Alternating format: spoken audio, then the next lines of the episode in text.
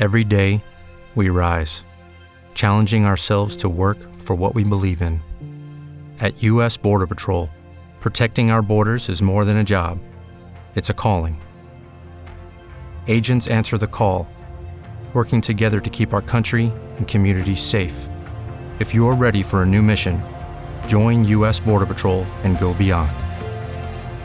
Learn more at cbp.gov/careers.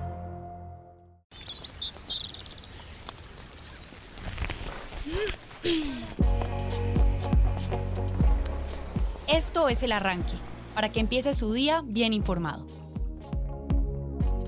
Hola, bienvenidos al arranque. Yo soy Daniel Rivera Marín, en compañía de Daniela Sánchez, nuestra productora, periodista, y de Heidi Tamayo, una de nuestras periodistas del área metro. Hola Heidi, ¿cómo estás? Hola Daniel, ¿cómo estás?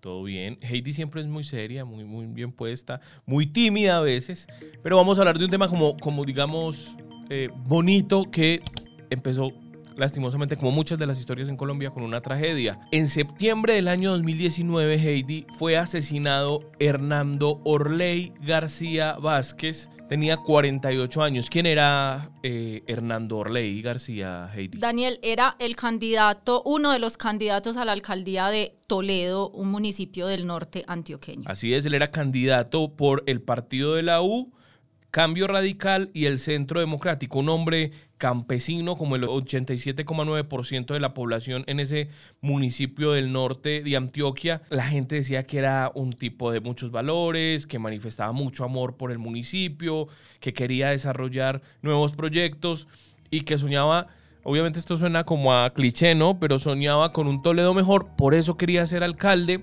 y para nadie es un secreto que el norte de Antioquia ha estado envuelto en unas guerras que parecen no terminar, eh, las disidencias de las FARC, el clan del Golfo, los caparros, varias bandas que buscan salida hacia el río Cauca, hacia el Bajo Cauca, pero que también les interesa tener una hegemonía en el nudo de Paramillo, lo habían amenazado a él eh, días antes y pues finalmente lo asesinaron.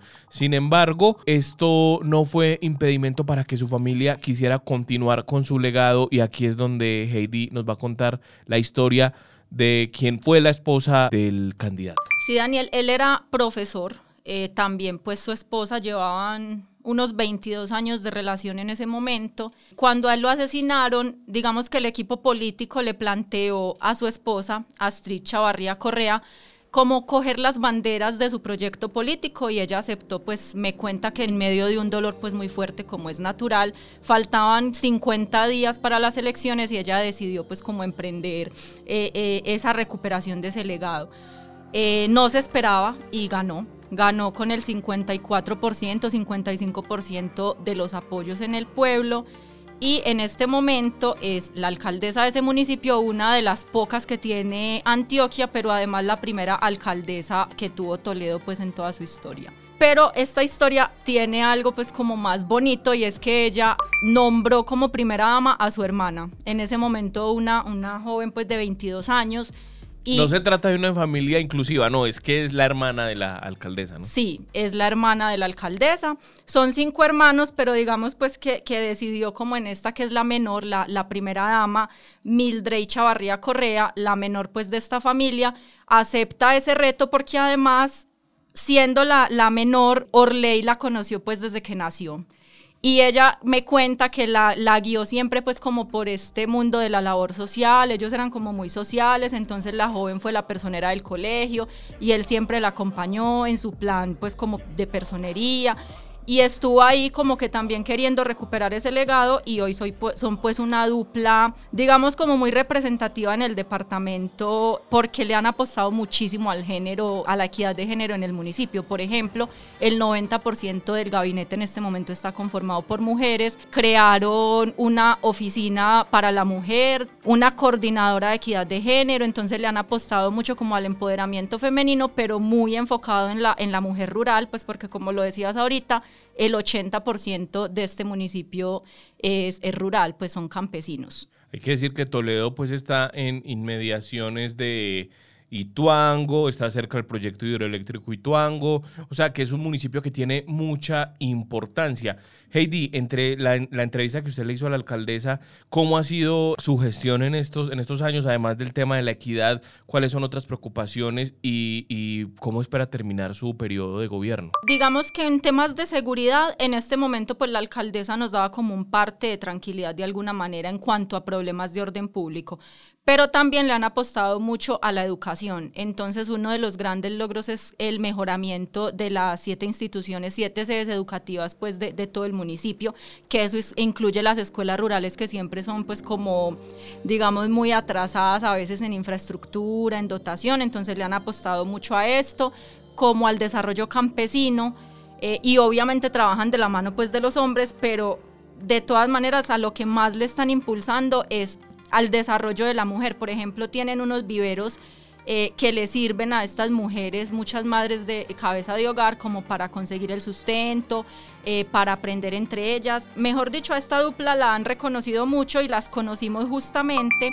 porque ayer se hizo la clausura de una idea de la primera dama Claudia Márquez, la primera dama del departamento, que tuvo apoyo de la, pues, la gobernación de Antioquia, Confenal, Colmet, varias entidades eh, un taller de liderazgo y comunicación. Hoy fue como, digamos, por decirlo así, como la culminación, les entregaron sus diplomas y estaba dirigido inicialmente a las primeras damas, pero cuando la alcaldesa vio pues que su hermana, que es la primera dama, estaba en el taller, digamos que se antojó y decidió participar. Entonces hoy justamente estaban pues como resaltando alrededor de 60 primeras damas y entre ellas pues esta dupla de Toledo. Heidi, muchas gracias por venir a contarnos esta historia en el arranque. Queremos apostarle las historias de lo que está sucediendo en Antioquia con este podcast. Bueno, en nuestra edición de hoy, 24 de noviembre, ¿qué van a poder encontrar? Siguen las obras en la regional, ahí a la altura entre eh, Sabaneta y Envigado. Dicen que se van a prolongar hasta el próximo año, así que lea la historia, cuáles son las consecuencias, si va a venir del eje cafetero, si tienen que venir del suroeste, pues sepa que se va a encontrar posiblemente con un trancón. También les contamos el basurero en que se convirtió los alrededores del puente de la madre Laura y toda la historia detrás de desde el próximo año los colombianos trabajarán una hora menos cada día lo puede leer en nuestra edición impresa, así que léanos ahí, compren el periódico, entren al colombiano.com, síganos en redes sociales y con eso nos despedimos. Chao. Chao.